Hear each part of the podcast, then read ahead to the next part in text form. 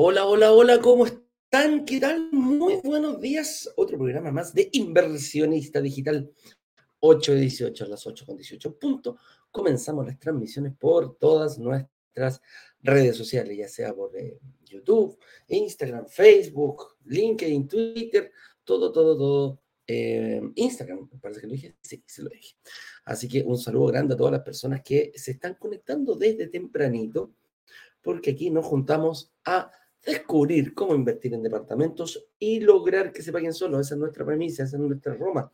Para allá apuntamos todos y absolutamente todos los días. Y siempre nos juntamos a comentar algún tema específico en relación a la inversión inmobiliaria. Y el tema del día de hoy dice, por esto, a veces no conviene sacar hipotecarios o créditos hipotecarios con los bancos. Vamos a descubrir qué son las mutuarias, cuáles son las, por qué no convienen los bancos, cuáles son las ventajas y desventajas de los bancos y cuáles son las ventajas y desventajas de las mutuarias. Hay mucha gente que no las conoce y em, también tienen una forma distinta. ¿Y cuál de las dos te conviene más a ti? Finalmente, ese es el objetivo. ¿Cuál de las dos te Em, te queda mejor al momento de pensar en invertir en departamentos. Así que ese es el tema que tenemos preparado para hoy. Además, un par de instrucciones. Estamos en una semana bien especial. Estamos en la semana de, mm, eh, calentamiento previo. Esta semana, eh, ya que quedan cinco días y diez horas para el próximo workshop, estamos revisando obstáculos, atajos secretitos, cosas que debes saber, algunos tips para comenzar a planificar tu propia estrategia de inversión, que comenzará la próxima semana, eh, que va a ser una semana desafiante, con mucha información, por eso le llamamos Semana de Desafíos de la Inversión Inmobiliaria. Hay algunas, puedes entrar a, este, a la página de instrucciones y vas a poder ver aquí el video que tenemos preparado. Y después, obviamente, cada una de las clases que mm, estamos preparando, la clase 1, 2 y 3. Posteriormente a eso, un lanzamiento oficial. Van a encontrar las fechas y los nombres de las clases. La principal, los siete pecados capitales, lo que no debes hacer. Errores que Ignacio y yo cometimos al momento de invertir y creemos fuertemente que nuestra comunidad debe saberlos para tomar una mejor decisión. La clase 2, que va a ser el próximo miércoles, también vamos a hablar un poquito de lo que son la estrategia finalmente para poder invertir. Ese, eh, cómo lo, tú lo puedes llevar a tu propia mm, realidad y ya puedes estar delineando lo que va a ser en un futuro, porque en la clase 3 vamos a ver cómo comprar el primero, cómo invertir en el primer departamento, el segundo, el tercero, cuarto, etcétera, etcétera, etcétera, cómo ir avanzando en el tiempo. Em, después, posteriormente, el día martes subsiguiente, viene el lanzamiento oficial donde podrás poner en práctica eh, y, nosotros hemos estado eh, negociando un edificio que cumple con absolutamente todo lo que tú descubriste, con todas esas, en base a, bonos y beneficios, todos esos miedos, todos esos em, obstáculos que tú descubriste, que a lo mejor se siguen transformando, bueno, esta oferta tiene que cubrirla completamente. Antes sí, te recomiendo descargar tu estado de situación, agendar una reunión de análisis gratuita para que puedas verlo con nuestros analistas de inversión. Antes, si necesitas una o dos reuniones antes de incluso de la, de la misma eh, del mismo workshop, no hay ningún problema en absoluto. Estamos dispuestos a ayudarte y así llegues mejor preparado al workshop. Que vayas adelantando pega, ¿ah? que vayas adelantando la tarea, como lo decimos en el colegio. También te puedes eh, unir si no estás, brokerdigitales.com slash workshop. Esta es la forma que tenemos de comunicarnos. Eh, cuando ya estás en un grupo de WhatsApp, se te entrega absolutamente toda la información todos los días. Enviamos un pequeño nugget o nuggetón le llamamos, ¿ah? un, pequeño videito eh, indicando eh, algo importante que necesites saber. También en esta página encontrarán un poquito de video de nuestra historia, eh, parte 1, parte 2, esto parece mentira, cómo, cómo, cómo, cuál es el objetivo de esta comunidad. Y esta comunidad no sería nadie sin personas, testimonios. Hay muchos testimonios de personas que, como tú, ya pasaron por este proceso, ya lo vivieron. Eh, mira, pude invertir y derribar el obstáculo de ser extranjero. Ustedes explican todo súper bien. Cada persona eh, tiene eh, distintas realidades y cada persona participó de este workshop. Por lo tanto, a lo mejor quien dice que seas tú el que más adelante pueda estar dando y dejando su testimonio. Bueno, y también escrito ahí en Facebook hay un montón de testimonios para la gente que dice, bueno, ¿de qué se tratará esto? Creo que hay más de 600, 700 testimonios eh, de personas que desinteresadamente quisieron compartir su experiencia con todo el resto de la comunidad. Con eso dicho, eh, avancemos entonces al tema del día de hoy, eh, que hoy, eso sí, no voy a estar solo, voy a estar acompañado por alguien que trabaja directamente con las mutuarias. Y vamos a ir viendo eh, qué mejor que un experto que trabaja todos los días viendo y aprobando créditos, vengamos a conversar precisamente de las entidades, cómo nos miran estas entidades para poder sacar un crédito al momento que yo lo necesite. Así que, señor director, por favor, haga pasar a nuestro estudio a don Claudio Sangüesa, eh, que es em, gerente general CEO de Saeta en gestión inmobiliaria.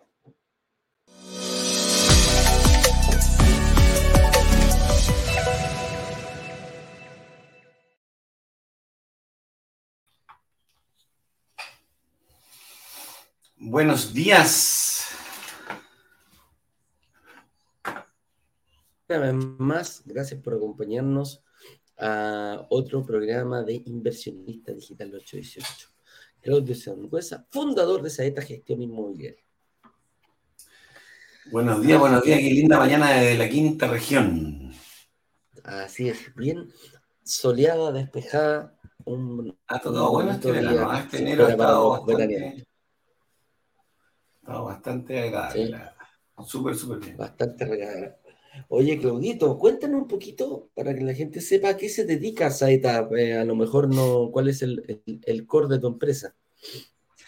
Mira, principalmente el core que tenemos nosotros, bueno, Saeta nació hace ya, bueno, ahora en marzo vamos a cumplir cuatro años, ya, eh, trabajando, trabajamos principalmente con mutuarias, financiamos, refinanciamos crédito, crédito hipotecario a través de mutuarias, en los cuales tenemos que ayudamos a la gente, digamos, con lo que siempre nosotros decimos, pues, a, a, cumplir los sueños, algo muy parecido a lo que hacen ustedes, a principalmente a, enseñarles que son más ricos de lo que piensan, entregándoles quizá una estrategia definida, eh, alguna estrategia mediano o largo plazo, de repente ese crédito hipotecario que quizás no lo pueden sacar hoy día, lo pueden sacar mañana, todo mediante un estudio y un trabajo, ¿ya? Trabajamos hoy en día con seis mutuarias, ya a mi juicio las principales en Chile, digamos, todas estas obviamente que están contraloradas y controladas, reguladas por la Comisión para el Mercado Financiero, que eso es súper, súper importante como para que la gente tenga, para que la gente tenga en consideración cuando busque una mutuaria, independientemente que sea con nosotros o sin nosotros, que esté siempre en la Comisión para el Mercado Financiero, ya que nos da la seguridad tanto para el que lo ofrece como para el que lo toma, de que tiene a quien acudir si es que llegara a pasar algún tipo de irregularidad, que hasta el minuto no hemos tenido, pero uno nunca sabe. Uno nunca sabe. Así que eh, por eso mismo vamos a conversar del tema que dice, pero por esto a veces no conviene sacar un crédito hipotecario con los bancos. Y la primera pregunta que se nos viene a la cabeza dice, ¿es obligatorio sacar un hipotecario al invertir? Y la verdad es que sí. La verdad es que sí. Si tú no sacas un hipotecario, bueno, para, al momento de invertir tienen que jugarse eh, dos, dos, eh, como decir, dos variables bien importantes. Y una es, eh, tiene que haber un arrendatario y tiene que haber un arrendador. Y para el arrendador que deberíamos hacer nosotros, tiene que haber un crédito hipotecario. ¿Por qué? Porque si no está ese crédito hipotecario, quiere decir que la propiedad completa la está pagando, la pagaste tú. Esa es ese, es el objetivo. Y al invertir lo que nosotros queremos es no pagar el, eh, el activo completamente. Entonces, por eso nos decimos que es obligatorio al momento de invertir sacar un crédito hipotecario. Distinto puede ser el comprar tu casa, que hay gente que es capaz de comprarla al, al, contado. Eso ya es harina de otro costal. Pero para poder invertir, nosotros queremos que el mismo activo vaya generando flujos, que vaya pagándose solo, a lo que nos referimos, que el, el, arriendo sea mayor o igual mínimo al dividendo para poder eh, ir avanzando en este sentido. Entonces, ahí se nos viene, se nos viene a la cabeza, Claudio, eh, ¿qué será la mejor opción? Si como inversionista yo tengo que sacar un crédito, eh, tengo que prepararme para invertir con un crédito hipotecario, em, ¿será, ¿cuál es la ventaja de los bancos eh, al, pensar? Porque lo que, lo que se nos viene a la mente siempre es dónde, dónde dar crédito hipotecario. ¿Quién presta plata?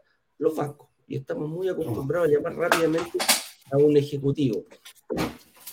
Y tú que trabajaste mucho tiempo ahí con, em, trabajaste mucho tiempo con, con, con, con bancos. En la banca.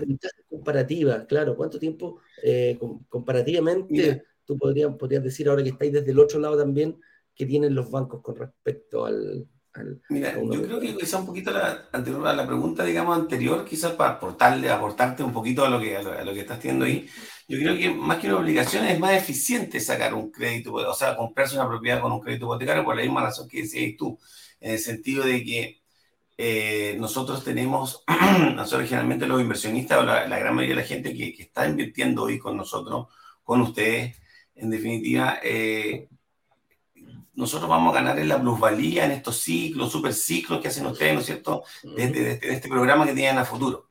Entonces, estos ciclos, superciclos generalmente van por la rentabilidad que tiene la propiedad. Y esta rentabilidad que tiene la propiedad va a ser la misma. Tú corrígeme, Eduardo, si realmente me estoy, yo veo el tema, pero va a ser, va a ser la misma en la medida de que, en la medida que tú pones el 20% del pie o el 60% del pie o lo compras al contado. Entonces, la gracia de pedir un crédito hipotecario principalmente es que hacemos negocios con la plata del otro y este otro generalmente es el banco. Entonces, por eso ahí la importancia, digamos, a mi parecer, eh, y creo que estamos de acuerdo, de que el crédito, de que, el dividendo haga match con el arriendo. Como digo, haga Tinder.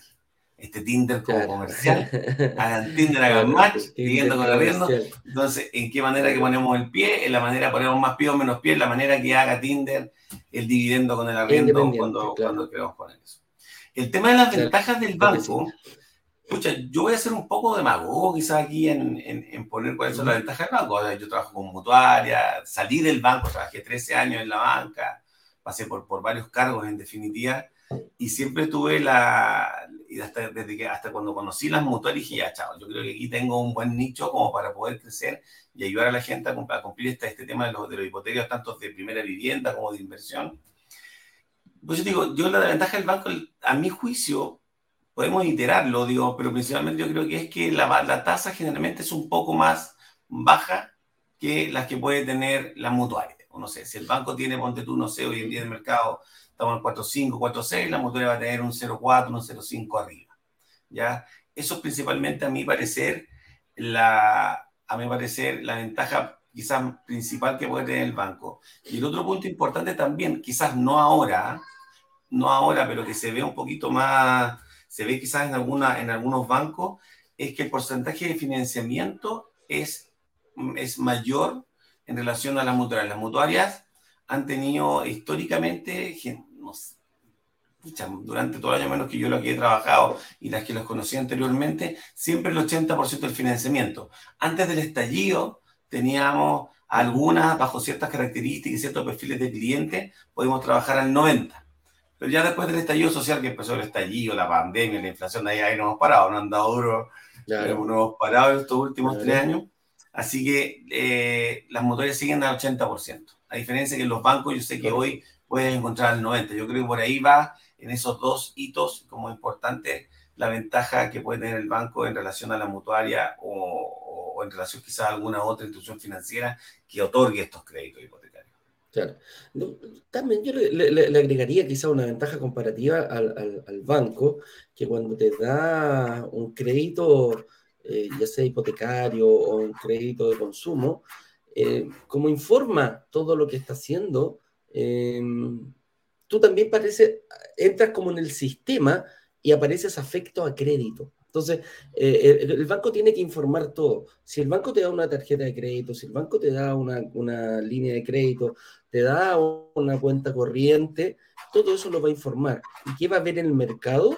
El mercado va a ver que eres una persona afecta a crédito, lo cual te pone dentro de, eh, de, un sistema que muchas veces muchas personas con otro tipo de, de, instituciones no puede acceder. O sea, yo puedo tener tarjetas de crédito de una casa comercial, distinto de tener una tarjeta de crédito de un banco con un respaldo que hay detrás. Entonces, yo lo binaría también desde ese punto de vista, que el banco te da un respaldo. Dice, mira, ¿sabes qué?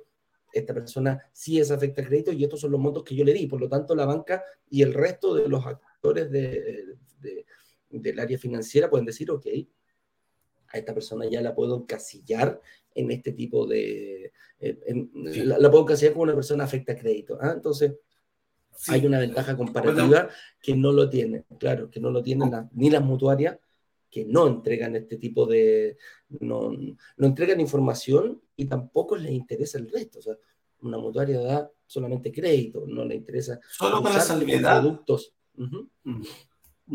No le interesa usar productos, ¿sí, sí? Mm. No, dale, Solo dale. que cuando, cuando empiezas a meter estos tipos de créditos en el sistema financiero, yo creo que ahí tiene que ser una buena asesoría, digamos, porque es el uso y no el abuso, digamos, el que nosotros podemos tener de lo que salga, porque ahí tiene que haber, tiene que, ahí ya empezamos a jugar, digamos, con estas cargas, las famosas cargas financieras, los niveles de endeudamiento, que de repente al aparecer mucho en el sistema financiero, obviamente nos pueden mermar nuestra capacidad crediticia en la mutuaria o en el mismo banco. Claro. Y ahora, ahora aparece también la otra pregunta que viene sobre lo mismo que tú estás hablando, Claudio. ¿Cuál es la desventaja de un banco? Y comparativamente también podemos decir lo, mismo que tú estás diciendo. Una cosa es que yo sea afecto a crédito, y maneje bien mi deuda, maneje bien mis eh, elementos que, a los cuales accedo, pero la desventaja es que si no los ocupo de buena forma, aparezco en el sistema rápidamente. O sea, el banco eh, una yo creo que una de las desventajas para nosotros como inversionistas, para, para, para, para, un banco, es precisamente que publica absolutamente todos los movimientos que tú haces.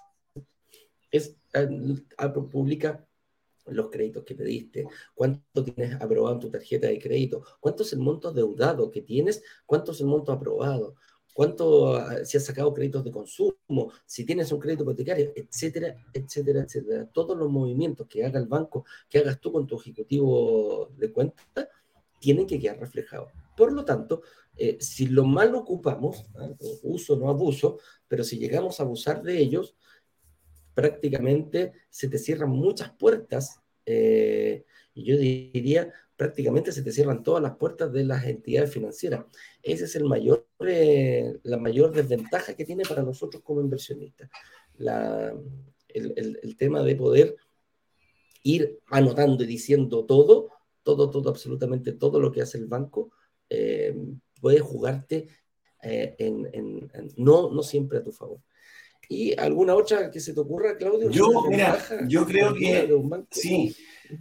El tema, el tema de los bancos, bueno, principalmente yo lo veo en que, mm, eh, así como hablamos que, que, te parece bien este tema de la deuda en el sistema financiero, yo le, hago, yo le digo a los clientes como esta es como la Matrix, digamos. Eh, eh, lo que tú haces o dejas de hacer está, está en este sistema, en este informe, en este informe financiero. O sea, uno, nosotros hablamos en términos cuando sacamos la foto o la radiografía financiera, la, la, la radiografía de la financiera de los clientes, eh, hablamos, digamos, que uno saca el perfil de acuerdo a sus niveles de, endeudamiento. La mejor manera de prever el comportamiento futuro comercial de alguien es ver su comportamiento pasado. Por ende, como bien decías tú en la pregunta anterior, siempre es bueno que eh, la, la persona tenga algún tipo de movimiento.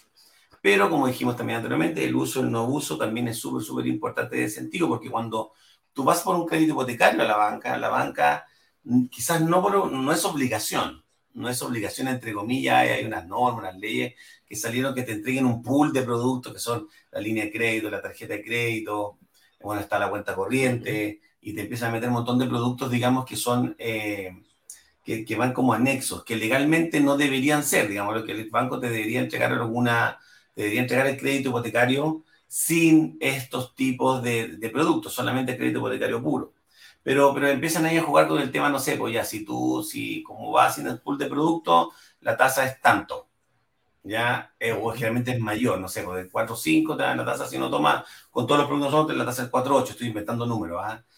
pero a lo que voy yo, que como que inconscientemente o de manera interna te tratan de ir metiendo estos productos. Entonces, yo creo que esa es una, una, una, desventaja. La otra desventaja del crédito del banco, creo yo, también son los seguros que van asociados al crédito hipotecario. El seguro de incendio y sismo de gravamen generalmente son más altos que los que pueda tener eh, la, mutuaria en este caso, principalmente porque trabajan, casi todo el banco trabaja en un corredor de seguro, y este corredor obviamente tiene un costo para el banco que tiene que suplirlo, ¿ya?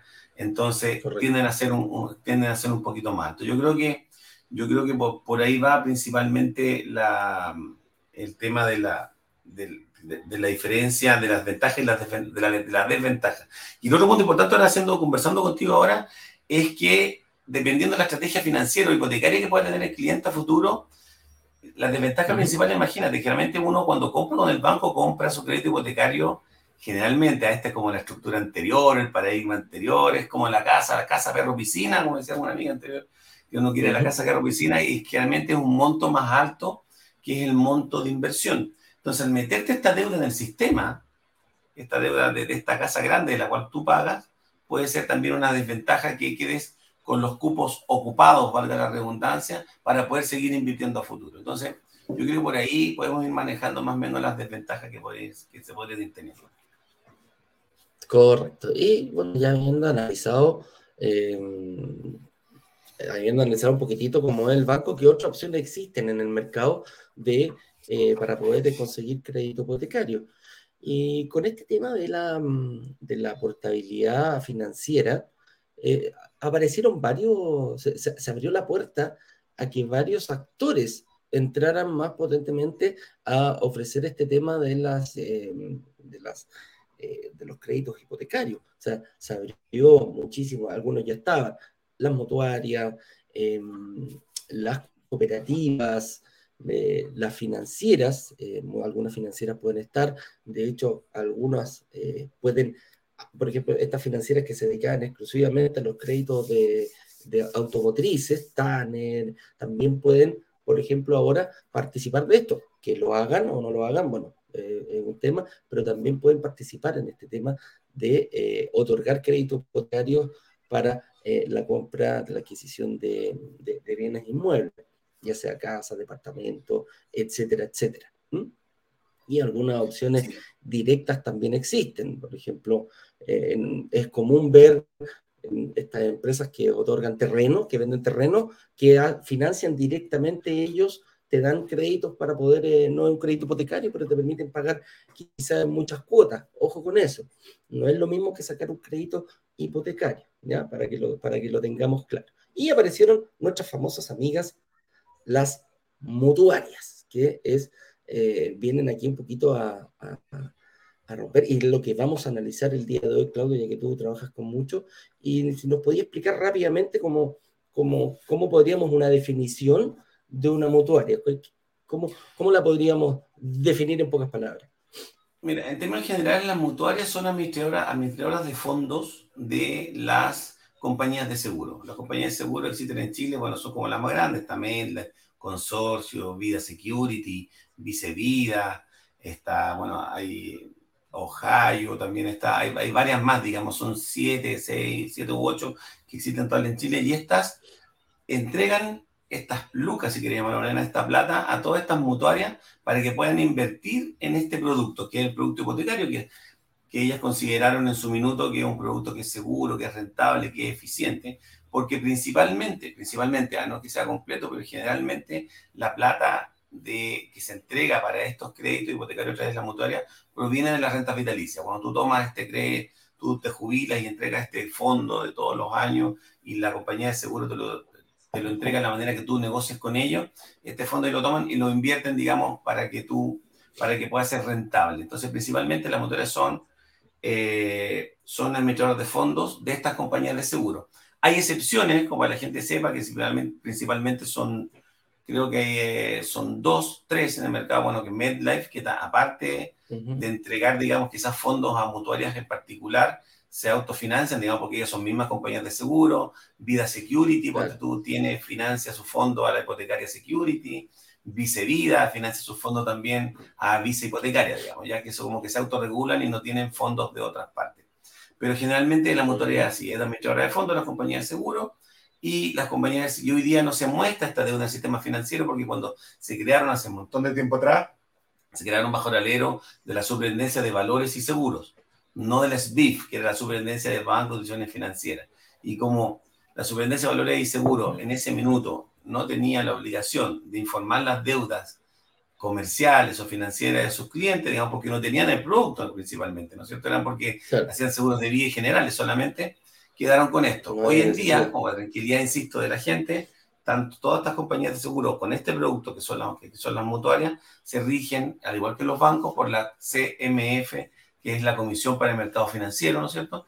Y esta Comisión para el Mercado Financiero es la que regula, contralora, eh, está siempre encima de, todos estos, de todas estas instituciones financieras con el fin de que se rijan por, el, por la ley, digamos, y no se escapen, ¿no? Te, como para requerir a los clientes, no es que tú vayas a firmar, ponte tú un crédito hipotecario, o sea, dejaste de, firmaste crédito hipotecario, empezaste a pagar los dividendos, y este dividendo, no sé, te atrasaste en uno, en un mes, no es que te vayan a quitar la casa inmediatamente, hay un montón de regulaciones que están reguladas, valga la redundancia, por, eh, por esta comisión. Así que para tranquilidad todos los que están escuchando y quieren tomar crédito tanto en banco como mutuaria, ambos están regulados y súper contralorados por esta institución. Así es. Entonces, ahí podríamos, em, nos queda claro eh, qué es una mutuaria y cuáles serían las ventajas y las desventajas. Yo creo que ya la hemos, la hemos eh, analizado, ya hemos dado algunas luces pero aquí principalmente la ventaja comparativa que tiene una mutuaria con un banco para nosotros como inversionistas es precisamente el hecho de no informar en el sistema financiero. Eh, es muy importante lo que tú dijiste ahí, quiero rescatarlo. Eh, ¿Cuántas mutuarias hay? Que es lo típico que nos preguntan, ¿cuántas mutuarias existen en el mercado y todo aquello? Muchas veces da exactamente lo mismo cuántas. Lo importante es que estén eh, inscritas y reguladas bajo el alero de la CMF. Eso es lo más importante, ese es el tip que te podemos dar si tú te quieres proteger como inversionista, eh, porque si no está regulada, yo diría, mm, aquí cualquier cosa podría mm, pasar. Entonces, eh, es, como el certificado, ¿ah? esta, esta eh, estas instituciones, la CMF está precisamente para proteger y que se regulen, que todas compitan bajo lo mismo y que cumplan sus deberes eh, para con las personas. Eso es lo más, es lo más, es lo más importante. Entonces partamos por cuál es la ventaja comparativa versus un banco. Em, es el hecho de no aparecer, que te permita invertir. Ojo, y aquí también, Claudio, o sea, no para, para, que, para que lo veamos y, que quede claro. Una cosa es que una mutuaria no, eh, no esté obligada a decir, cuánto el monto de la deuda, cuánto pediste, y etcétera, etcétera, cómo está compuesta esta deuda. Y otra cosa es que sean más flexibles para, para, para invertir, que lleguen y te den cualquier, eh, cualquier crédito o consumo independientemente eh, de lo que ganes. Entonces, ahí viene, viene, una pregunta. ¿Son más relajadas las, eh, las mutuarias que los bancos el, al momento de solicitar em, al momento de solicitar eh, un crédito hipotecario, lo, ¿piden lo mismo? Mira, yo quiero, aquí te respondo al tiro, eso quiero hacer, aportarte un poquito al tema anterior, al tema de, la, de, las ventajas, de, este, que estas deudas no aparezcan en el sistema financiero, como para que quede claro. Eh, yo, es de perogrullo quizá, pero siempre es bueno decirlo para que se entienda y la gente lo, lo tenga como claro. Que no, se, que no aparezca la deuda en el sistema no significa que no se tenga. ¿ah?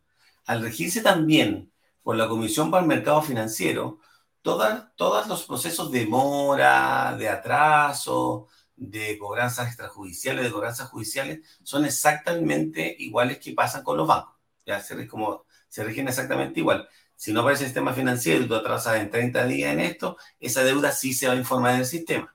Cuando tú caes en esa mora, la deuda sí se informa en el sistema. Entonces, para que la gente lo tenga claro, que la deuda no aparezca, no significa que no se tenga, se tiene que cumplir regularmente con todos estos procesos. Por eso siempre hablamos de que uno tiene que ser ambiciosamente responsable cuando empieza con este proceso de inversión, digamos, para no poder caer en default o caer, digamos, en los pagos que se tienen que hacer o los compromisos que se hicieron con esta institución financiera. ¿Ya? Bajo la pregunta principal de que si son más relajadas o no, eso es súper buena pregunta, porque yo de repente al principio, bueno, día la gente quizás ya está entendiendo un poquito más, la gente nueva que no conoce las mutuarias, aquí va la información, digamos, al principio nosotros siempre nos llegan, no, sé que no pude en banco, voy a ir a la mutuaria. Es como que, es como que, ya, si ya no me lo vieron acá, Aquí sí me la este otro lado. sí, sí me como que, Así que dame el crédito. Y la verdad que no. El tema principal acá es que, insisto, se rigen exactamente que por la Comisión por el Mercado Financiero, entonces tienen normas de las cuales se tienen que acatar y tienen que seguir, que ya están estipuladas con anticipación.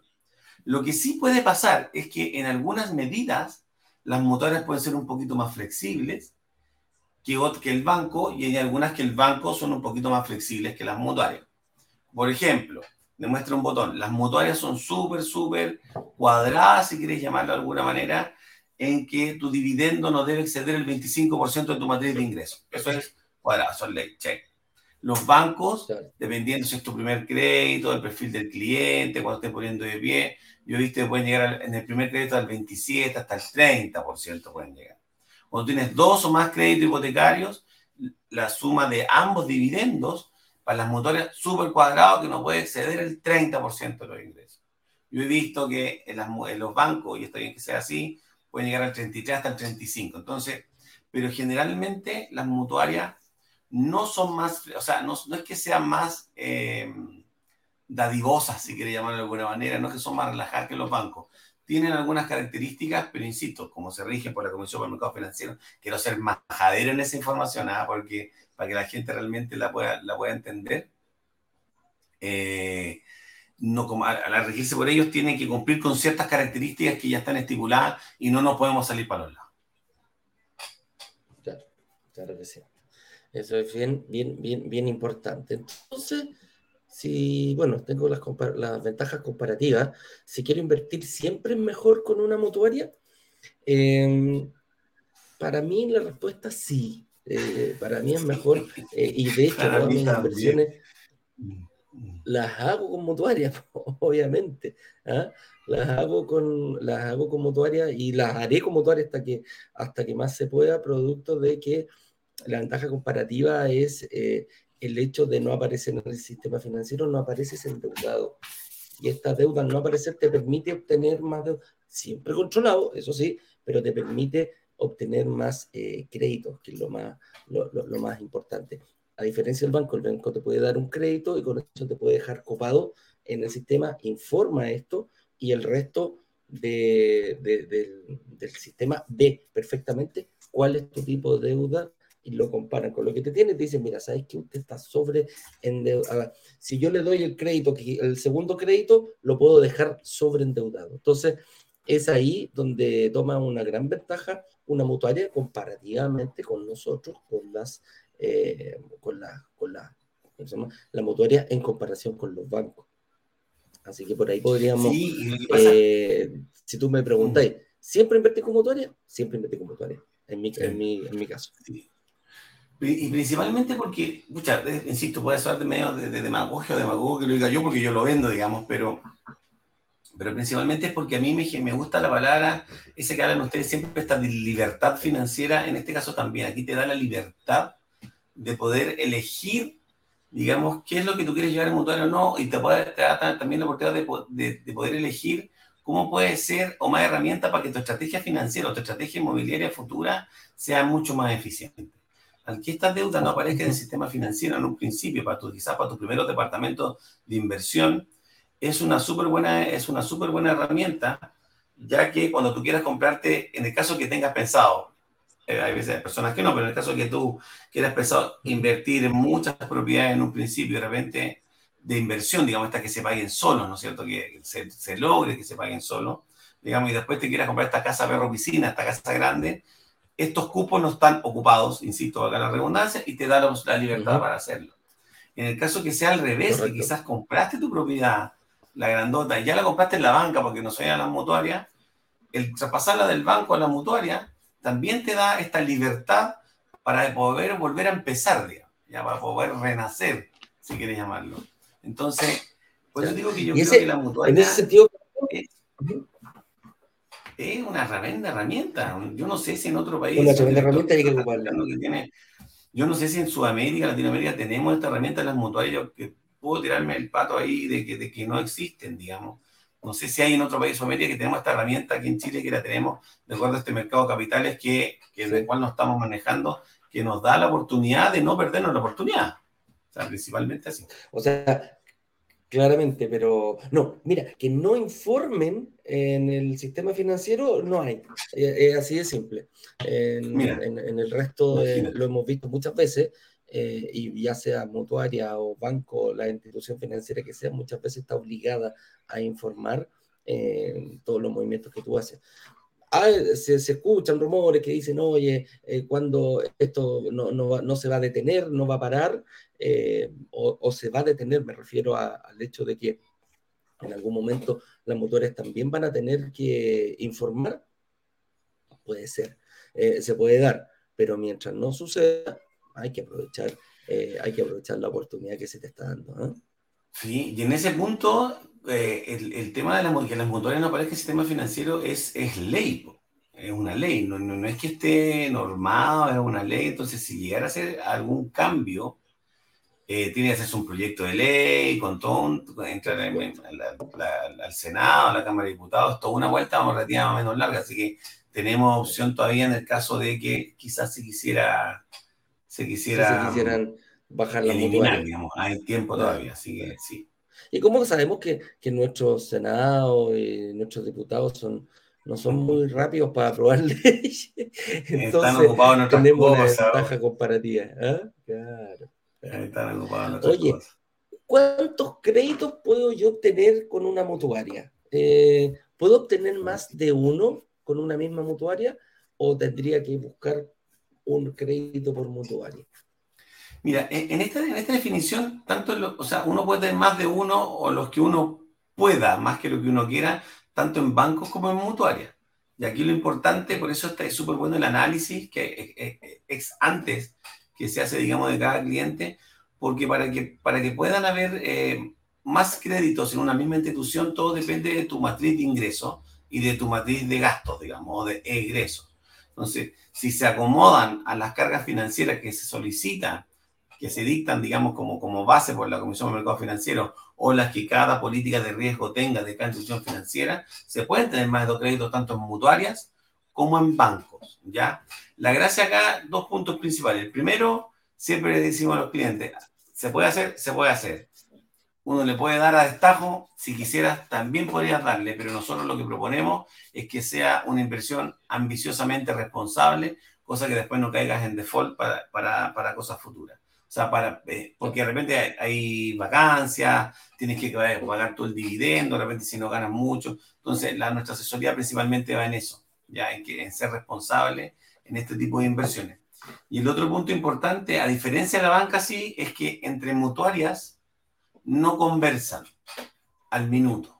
Ya quizás esto vamos a tirar la luz, pero eso se ha hecho desde siempre, pero entre como no se informan en un sistema X, no se informan en esta matrix, en ninguna matrix interna de mutuarias tampoco, no hay ninguna, o sea, entre ellas no se comenta. O sea, hoy día podríamos sacar un crédito en la mutuaria A, el próximo mes la mutuaria B, etcétera, a diferencia de los bancos, ¿no es cierto? Que puedes tener dos créditos hipotecarios y hoy en día el, el, delay, el retardo que existe entre desde que tú tomaste un crédito antihipotecario, consumo o de tarjeta de crédito, el que sea, el delay que existe, antes teníamos un delay de dos meses en algún momento, ¿te acordás que hace un tiempo teníamos un delay de, o sea, tú claro, un crédito hipotecario en enero y esta cuestión no salía hasta marzo, abril, o sea, tenías una ventana de pegarte quizás a hacer un multicrédito u otra inversión sin que esta deuda apareciera sin ningún problema. Hoy día este retardo, este delay, no es más allá de 10 días las personas que puedan ver su deuda en sistema financiero en la página CMF van a fijarse ahí que, no sé, estamos a 11 de enero, lo más probable que la deuda que le aparece ahí informada es a la que tenía hasta el primero de enero, o sea, hay 10 días, ¿no? Entonces, cuesta un poco más, digamos, hacer este, este, este como multicrédito, este doble crédito, porque yo creo que en buena hora llegó, digamos, también, ¿no? Ya, por un tema de este tema de ser un poquito más responsable y no pegarse esto, eh, estos 10 departamentos Claro, y, bueno, una, pregunta recurrente. Si yo ya la digo, chuta, me encantaría estar con mutuaria, todo lo que queráis, suena muy lindo, pero yo ya tengo un crédito con un banco. ¿Ah? Yo ya estoy, quiere decir que apago el computador y me voy de aquí porque no voy a poder invertir. ¿Hay alguna posibilidad de poder traer créditos de la banca hacia las mutuarias? Sí, por supuesto. O sea, eso hacemos bastante nosotros, digamos. Lo que hacemos nosotros tomamos generalmente cuando, si ese crédito, lo que dijimos anteriormente, si ese crédito te ocupa estos cupos, digamos, ya, ya, ya tenés tu 25% de carga hipotecaria, ya la tienes, ya estás pagando mensual y no tienes más cupo para seguir invirtiendo, lo que hacemos que es un trámite quizá un poquito más lento, es tomar estos créditos hipotecarios que tenemos en la mutuaria, traspasarlos a la, mm, perdón, que tenemos en la banca, traspasarlos a la mutuaria para que podamos quedar quizás con un acceso un poquito más relajado al, un poquito más relajado con la banca. Ahora, ojo, imagínate esta doble vuelta que se hace en mi ciclo, en mi juicio, virtuosa. Porque tú al tener el crédito en la banca, al tú traspasarlo a la mutuaria, esta va, esta va, a, mm, esta va a desaparecer del sistema. Y al desaparecer el sistema, quedas abierto a crédito a la banca y como entre las mutuarias no conversan, también quedas abierto a otras mutuarias que no sea la misma que tú hiciste el mismo referenciamiento. Entonces, se genera este, este, como, este como espiral virtuoso a mi manera de ver, de que, de que pues, se te abre, yo siempre veo a los clientes, imagínense una ventana que tú quieras salir, la botáis completa y la transformáis en una puerta. En, en términos de inversión, me refiero. Es una súper buena oportunidad. Totalmente. Oye, y otra preguntita, ¿las mutuarias también aprueban al 70, al 80, al 90 o el 100%? ¿Cuáles son las políticas que mantienen de aprobación hoy en día? Y porque han ido cambiando durante el tiempo. Pero, ¿cómo, cómo, cómo, están en por ese lado las, mutuarias con las aprobaciones? Mira, generalmente las mutuarias, y como lo dijimos anteriormente, quizás para la gente que viene recién llegando, las mutuarias históricamente siempre han financiado máximo el 80%, ¿ya? dependiendo de un tema coyuntural, económico que pueda existir, puede bajarlo o subirlo. Me explico, por ejemplo, antes del estallido social, en algunos casos, en algunas mutuarias, bajo ciertos tipos de perfil de clientes, empezamos a financiar en algún minuto al 90%. Ah, súper bueno. Yo me acuerdo que alcanzar a usar un par de créditos al 90%, que era como algo histórico, si quieres llamarlo. Generalmente son al 80%. Bueno, después empezó a pasar el estallido y todo, pum, de nuevo tiran freno de mano, ya al 80%. Hasta estamos a enero de 2023, no sé, en mayo, junio del año pasado, estaba en pleno proceso de inflación, cuando esta cuestión iba como muy para arriba, freno de mano también, y estaban financiando al 70, 75%. ¿cachai? ¿Te acuerdas que normalmente lo conversamos varias veces con algunos clientes que estaban súper, súper contraídos? Lo, lo, conversamos y lo vivimos. Lo, y lo sufrimos. también. Entonces, eh, pero como te digo, esto va variando, esto, esto es súper dinámico, ¿ya? Pero para que la gente, como, como en, términos lineales, hacemos un timeline, generalmente las mutuarias, el promedio es de financiamiento máximo del 80% para viviendas, ¿ya? Para viviendas. Correcto. Entonces ahí podríamos dejarlo, dejarlo claro. Mayor diferencia, como para hacer un resumen, tantas, tantas diferencias eh, entre el curso de un crédito entre un banco y una mutuaria no existen. Los requisitos son muy parecidos. Eh, puede ser un poquito más restrictiva incluso la mutuaria al momento de, aprobar un crédito hipotecario, pero se llevan comparativamente eh, la ventaja al momento de, de publicar en, el sistema. Para nosotros como inversionistas nos favorece muchísimo el hecho de poder dejar nuestro, nuestro eh, ¿cómo lo podríamos decir? Toda la capacidad crediticia que yo puedo lograr en cero hacia el, hacia el, sistema. O sea, que el resto, porque aquí hay una cosa ¿eh? bien importante, eh, la mutuaria no informa, pero sí ve lo que está en el mercado, sí ve lo que está informado, que hay que tener mucho ojo no es que las mutuarias no son, no son ciegas en ese sentido, no están obligados a publicar, pero siguen perfectamente todo lo que está, cómo tú estás en el sistema financiero. Saben cuáles son las deudas que tienes con los bancos, saben cuál no, saben lo que hacen con nuestras mutuarias, pero son bien pillitas en ese sentido. cosa que el banco no puede hacer. El banco no puede esconder esos créditos. Exacto, y eso yo creo que es súper bueno porque en definitiva la, idea de la motora tampoco es sobreendeudarte. Entonces, ¿qué es lo que pasa? Cuando tú a mí de repente me llegan clientes y me dicen, dicen, ¿sabes que Yo tengo dos créditos hipotecarios, tres créditos de consumo y su carga financiera hipotecaria, para inventar, es del 40% y la carga financiera total es del 60%. Entonces, ya, traspásame la deuda en la mutuaria. Cuando tenemos estos ratos que son muy exagerados, te dices que no, no puedo porque ya estás hoy en día. O sea, la idea es que si lo traspasas a mutuaria, cuando tengas un crédito hipotecario, no sé, si hoy día pagáis 400, lo estiremos el plazo, por decir, por tanto, un ejemplo, a 30 años y termines pagando 200, cosa que estas cargas financieras que están muy abultadas, las bajes. Pero si vas a cambiar carne por charque, en definitiva, pagar una cuota mensual que hoy día estáis pagando, no sé, 800, y vais con la moneda vais a pagar las mismas 800, 750, vas a decir que no. La idea acá es que poder ordenarte con esta mutuaria también, ¿cachai? Entonces, por eso ese punto es súper importante y relevante también. Sí. Así es. Entonces vamos a pasar algunas preguntitas. Ahí vamos a esperar a que, que llegue Ignacio, que ahí parece que se le alargó un poquito el, el, otro live, pero ya va a venir con nosotros. Así que partamos nosotros eh, contestando aquí algunas, algunas preguntas que nos tiene la gente, que he visto que hay bastantes. Oye, Lili González nos dice, si los bancos tienen las tasas altas, las mutuarias mucho más, los dividendos por los cielos. Em, depende del punto de vista, Lili. No, depende del punto de vista. la tasa es una. Mm. La tasa es, una, variable importante, pero no es la más relevante al momento de, de quedar el dividendo. Dentro del dividendo están el valor de los seguros, lo que te cobra el banco, etcétera, etcétera. Y el tema de la, es, aquí me parece mismo más un tema de percepción, Lili, que los dividendos estén por los cielos va a depender únicamente de tu estrategia.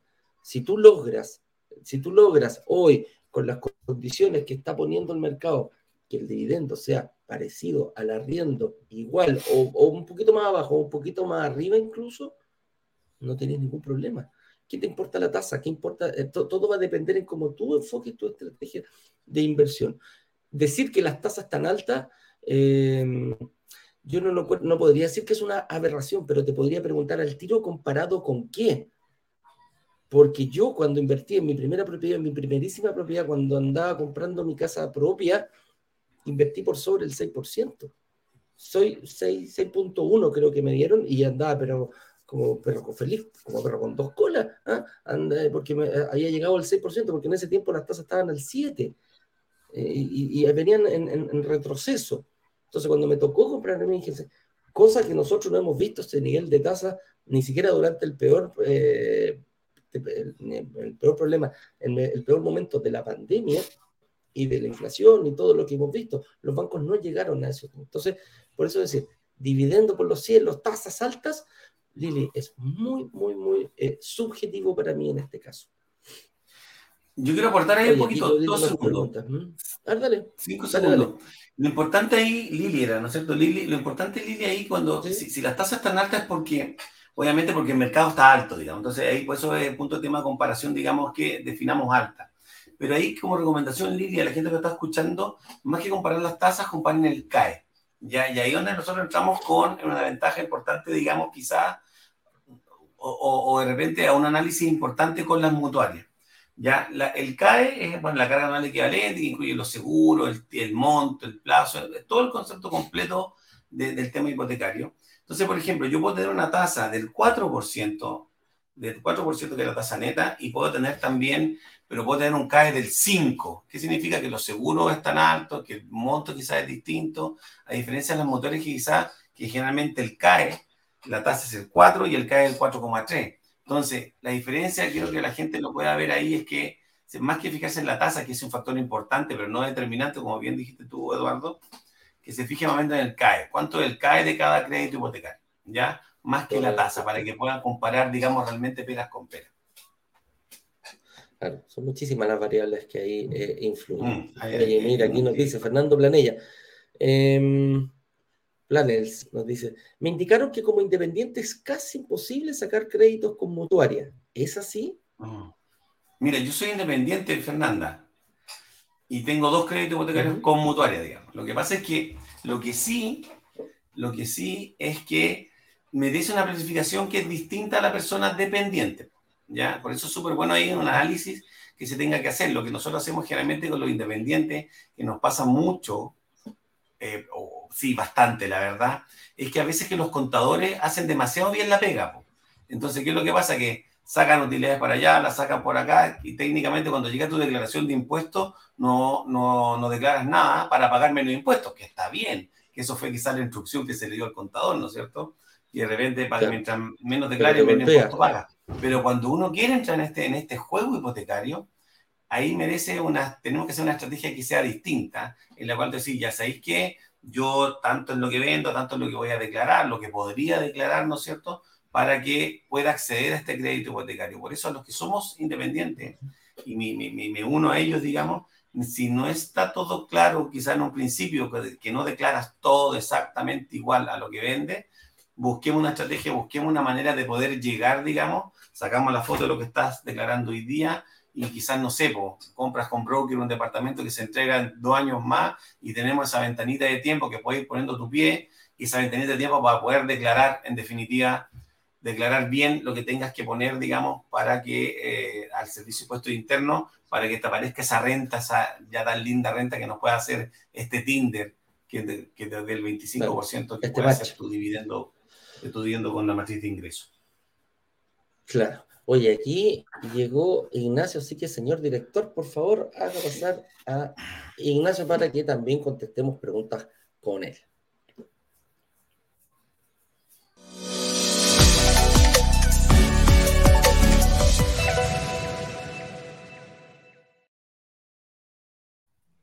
Hola señoras y señores, don Claudio, don Eduardo, qué gusto saludarlos, ¿cómo están ustedes? Están, señor. están mañaneros, están sonrientes, están alegres, una vida tan, tan maravillosa. ¿Les fue bien anoche a ustedes, ah? No, yo estoy, no hicimos nada. No, yo estoy con mi hija, que tranquilita, la tengo durmiendo viendo moda. Ah, a las 9 de la noche yo estaba durmiendo acostadito sin ningún problema, con la almohadita. por eso digo yo, por eso digo yo, lograron descansar bien, pero están tan ah, alegres. Ah, sí, muy bien. No sé qué están pensando ustedes, digamos. No, mira, eh, mira explícame. Uno interpreta, ¿cómo interpreta? Sí. A las 10 de la noche concentrémonos un partido de pádel, ¿ah? Concentrémonos a lo que venimos, por favor, no se me desconcentren. Toda la raza. Usted viene a revolver el gallinero aquí, Ignacio, así que no Nosotros estábamos ahí contestando las preguntas como corresponde. Oye, mira, aquí está, esta persona es familiar de Claudio, ¿ah? Nos dice Eric Hans. A ver, Ahí sí. Eric Medina. Claudio me está asesorando.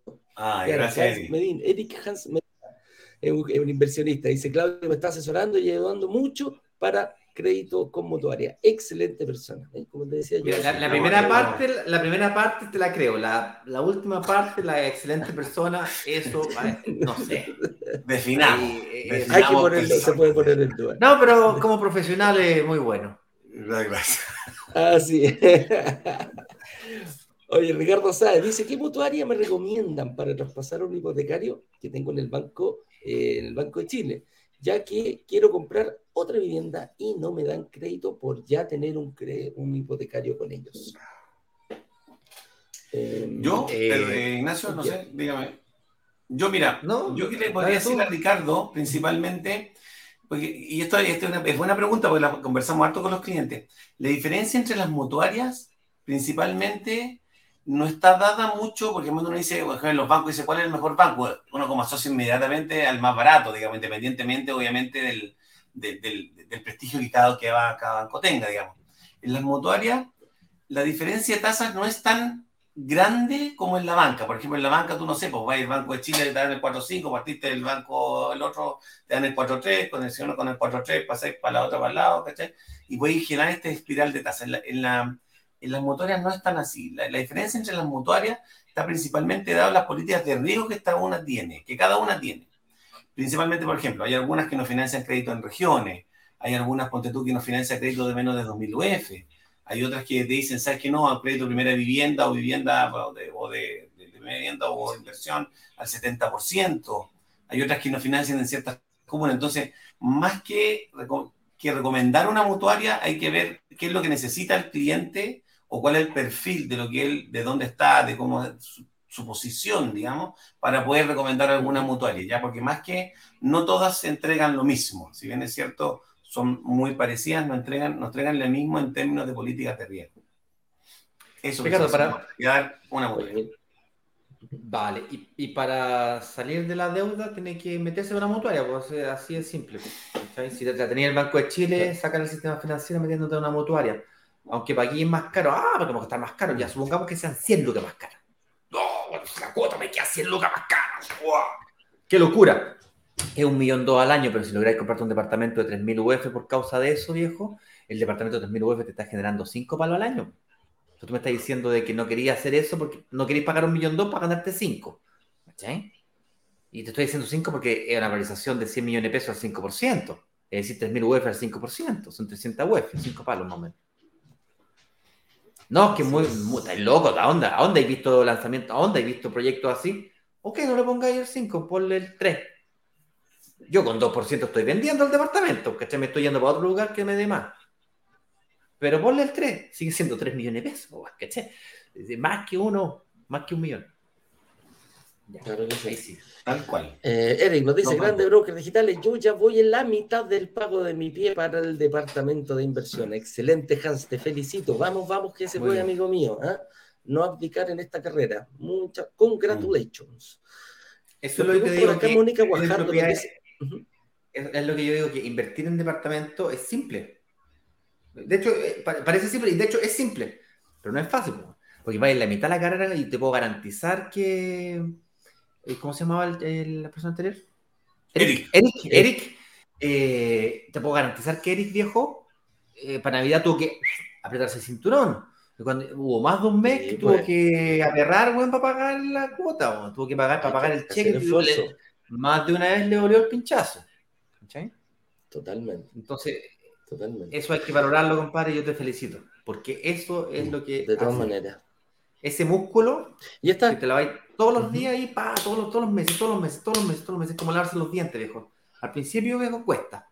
Y después, no, lo, no después un día no te ir los dientes y yo no sé usted, yo me siento mal si no me lavo los dientes. Esto es lo mismo. es, es, divertido.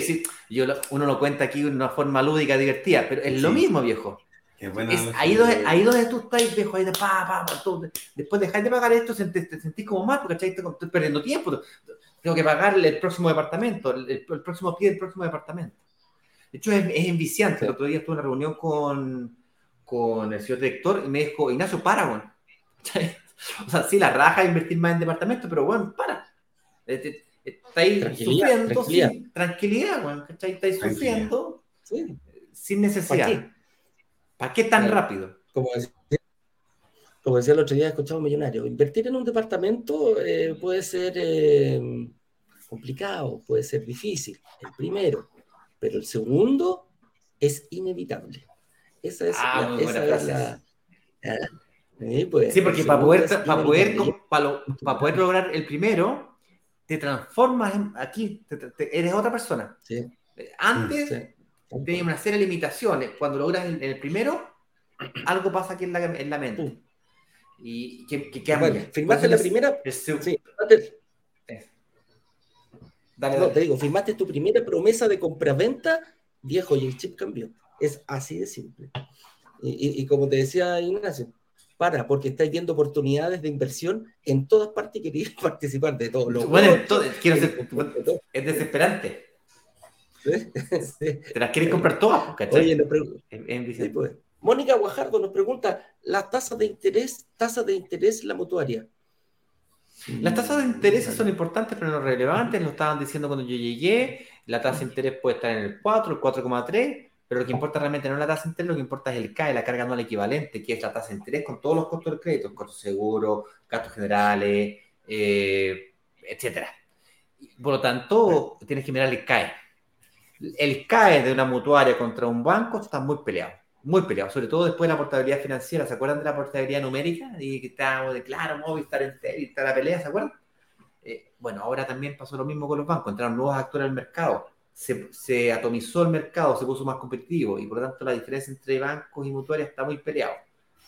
De hecho, cuidado que hay bancos que tienen mutuaria, entonces cuando te metáis con, la mutuaria del banco, ten cuidado que el crédito no te lo saquen con el banco y sí con la mutuaria. Para que no aparezca el sistema financiero, digo. Aquí era un, dato como un poquito empírico ¿ah? del, del, tema del famoso CAE, como aportarte un poco, Ignacio, lo que estamos hablando ahí. Yo hice un análisis de cómo eran un poquito más de 300 simulaciones hasta septiembre del año pasado. Voy a tener que hacer otro ahora, digamos, para, agarrar el semestre de ahora. Ah, qué interesante. Y, a mi juicio, esto análisis Saeta, otra persona, sí, sí, sí, hice yo, digamos. No, pero 300 análisis es harto. Sí, no, agarremos simulaciones por todos que me, el cliente quería, mándamela, mándamela. Yo pedí otra, busqué, también me hice cliente incógnito, busqué todo el tema para, ver el tema de, de, de, los CAE y llegué a la conclusión, para que la gente sepa, insisto, a mi juicio, que un CAE de igual o menor a un 0,4 sobre la tasa, o sea, si la tasa es 4 y el CAE es 4,4, a mi juicio es un CAE óptimo, igual o menor porque están los seguros comprometidos, están dentro de los rangos que se generan en el mercado de ese minuto, etc. Un K igual o menor al 0,6, eficiente. Está bien. ¿ya? De repente puede ser que el monto no juegue el plazo, puede jugar alguna. igual o mayor a 0,6, ya hay que entrar a fijarse en los seguros principalmente. Ya, porque ahí no están dando en los seguros. Y generalmente. Tasa baja, seguro alta, claro. Tasa alta, seguro, disculpa, disculpa, ¿Te refieres a la diferencia la diferencia entre el 0,6 o 0,4 te refiere a la diferencia entre la tasa de interés y, el, y, el, CAE. Y el, CAE. Por ejemplo, si el 4, la tasa entre el 4 y el CAE es el 4,4, óptimo. La tasa de interés es el 4 y el CAE el 4,6, eficiente. La tasa de interés es el 4 y el CAE es 5, ya, vayan, vayan a los seguros, pero inmediatamente, o sea, pum, porque ahí no están dando. Y esa diferencia se ve mucho, mucho bueno, y si todo de demagogo que lo diga yo, pero generalmente se ve más en la banca que en las mutuarias, generalmente. Yo he visto en la banca de repente tasas del 3.5 y cae del 4.7, ponte tú, no sé, porque o sea, hay un, así un mundo de diferencia. Pero dice, no, pero mi tasa es del 4.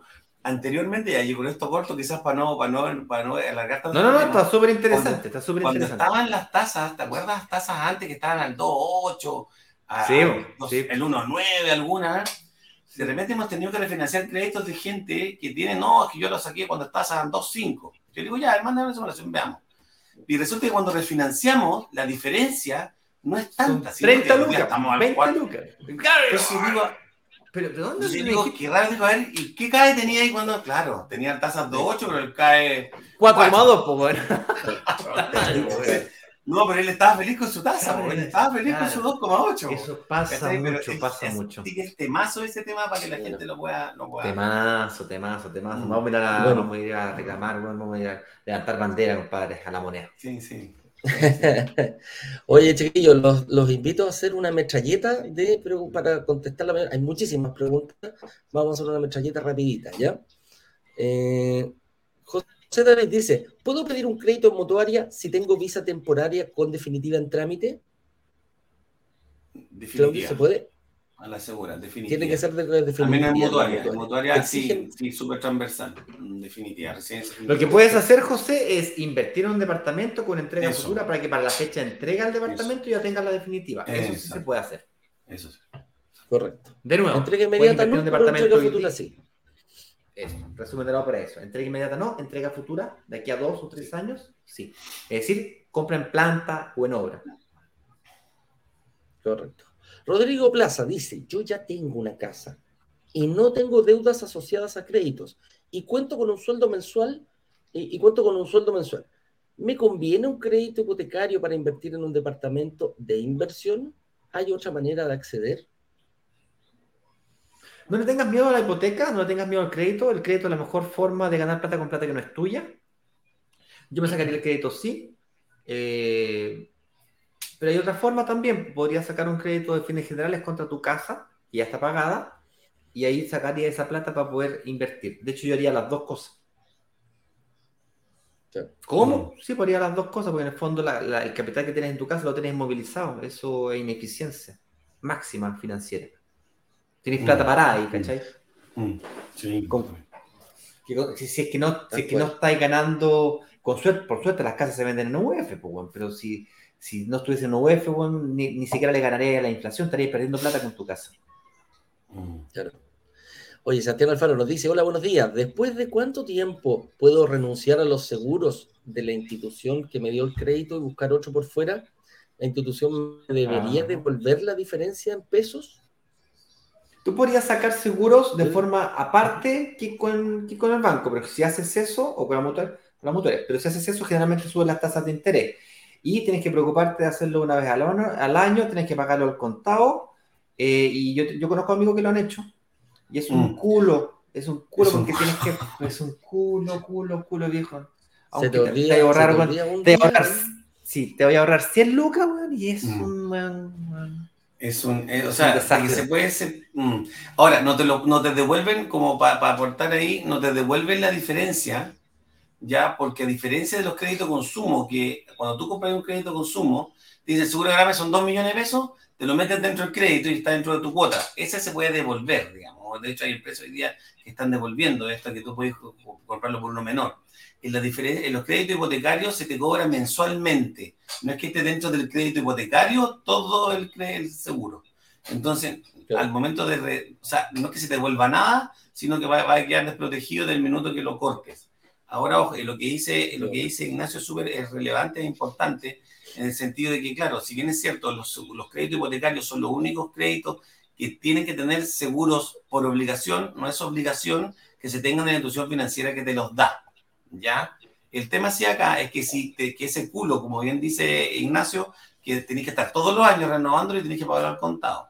Pero para seguridad del cliente, con eso termino, para seguridad de Sebastián, en el caso que tú te olvides de que no, no, no fuiste a la compañía de seguro a endosarlo, tenés que dos meses antes para endosarlo, volver a la motoria, te olvides tu propiedad al día siguiente, teóricamente hablando, tanto en mutuario como en banco, queda asegurada con las compañías de seguro que la mutuaria o la institución financiera tiene ya que como la propiedad está hipotecada por un tercero, en este caso el banco o la mutuaria, no puede no estar asegurado. O sea, el banco cree que la institución no va, no va a jugar al riesgo de que esa casa se queme o le pase cualquier cosa y no pueda cobrar lo que tenga que cobrar. Claro, justo ese día hubo terremoto y se cayó la casa, no, no puede pasar. no puede pasar, no, la gente se pierde. Así que el mismo día que dejaste de separar, se pega. Eh, Oscar Vega nos dice, ¿cuál banco es mejor para pedir un crédito hipotecario? y también para bancarizar. Ningún banco, bueno, no hay banco malo. Ningún banco, eh, existiendo las mutuarias que no reportan al sistema financiero, no con un banco. Yo estoy de acuerdo con eso que dice completamente. Yo no sé por qué el banco. Ahora, para bancarizarte, ¿con qué entidad financiera bancarizarte? Con aquella que puedas entrar, que alguien te presente. Es mucho más fácil entrar a un banco cuando alguien te presenta. Mm. Mm. Si no, eh, utiliza, bancarízate en aquel banco que tenga mejores tarjetas de crédito. Que tengan más puntos. Que sea más barata y preferencia al consumidor. Pues, si, te gusta la, hay gente que le gusta las tarjetas verdes, hay otro que le gusta las tarjetas rojas y otro que le gusta las tarjetas azules. Así es. Priscila nos dice, ¿le puedo pasar el hipotecario que tengo a mi esposo? Así yo podría sacar otro. si pasar es vender, si pasar es vender, no, porque entre cónyuges no existe la venta. ¿Ya? Si pasar es vender, no. No sé si existirá otro medio legal, entre comillas, que yo le pueda hacer la transferencia de mi propiedad a mi cónyuge. Si es venta, no se puede. Tendría que ser, digamos, pasárselo a un tercero, quizás, alguien de confianza a un tercero. Pero no, eso eh, pero le podrías traspasar a tu cónyuge, es que mejor si tu cónyuge se puede hacer cargo de hipotecario y que el banco va a evaluar ese hipotecario, mejor te conviene sacar la directa, saque que tu, que tu marido saque uno, ¿cachai? Porque el banco va a evaluar a... O, o Priscila, lo, junto con eso dice Ignacio, lo que se, lo que se hace, que se, que se puede hacer si esa propiedad está pagada y tú no tienes ponte tus ingresos, lo que puede hacer, por ejemplo, tu cónyuge podría tomar el crédito hipotecario, refinanciarlo quizás con un fines generales, tú pones la propiedad y que ponga la deuda, entre comillas, las lucas. ¿cachai? También se puede jugar quizás algo, algo así. Bien, señores, lamentablemente no vamos a poder responder todas las preguntas. Esta es la última, bueno, esa era la última pregunta, ya no, ya no es la última. Eh, si es que te quedaste con preguntas, con dudas, con ganas de hablar más del tema, no te preocupes, tenemos la posibilidad de que tengas una reunión privada gratuita con el equipo de analistas de brokers digitales. ¿Quiénes son los analistas? Te preguntará. Bueno, gente que Eduardo y el señor director, amigos de Claudio, que vienen de la banca, son ejecutivos de banco, agentes de banco, han trabajado mutuales, tienen 10, 15, 20 años de experiencia en esto, están con nosotros hace más de un año, han sido profundamente entrenados, tienen mucha práctica y puedes tener con ellos una agenda, una reunión uno a uno. Esa reunión te va a permitir construir una estrategia de inversión inmobiliaria de cara a nuestro próximo workshop que comienza, como seguramente Eduardo ya les dijo, el próximo día lunes con la clase número uno. No se la pueden perder. Ahí está mi recomendación, próximo paso. Pidan esa reunión para que puedan responder todas sus dudas. Eso es, señoras y señores. Con eso dicho, nos vemos mañana a las 8.18. Muchas gracias, Claudio, por haber venido siempre a aportar esos ratitos que, le gusta sobre el financiamiento. ¿ah? Así que nos vemos, un abrazo grande. Ignacio se cortó el bigote, algo, algo en la cara, lo veo ahí, no. Sí, me afeité, me, afeité la semana. Estuve dos semanitas sin barba, Claudito, pero ya luego y ahora me, la estoy dejando crecer nuevamente porque mi mujer me dice que me veo más, más varonil. Que me veo, que me veo muy niño sin barba. Ah, que, le gusta, que le gusta, que le gusta, me dice que le gusta que le pique un poquito cuando le doy un beso. sí, cuando entré yo dije, eh, eh, Ignacio tenía hermano, hermano menor, dije yo, qué raro, gemelo menor. Gemelo menor, cáchate, gemelo menor, no. Muchas gracias por todo, chicos, se pasaron. muchachos. Muy bueno. Gracias, suerte, Que estén bien, nos vemos mañana. Chao, chao. Chao.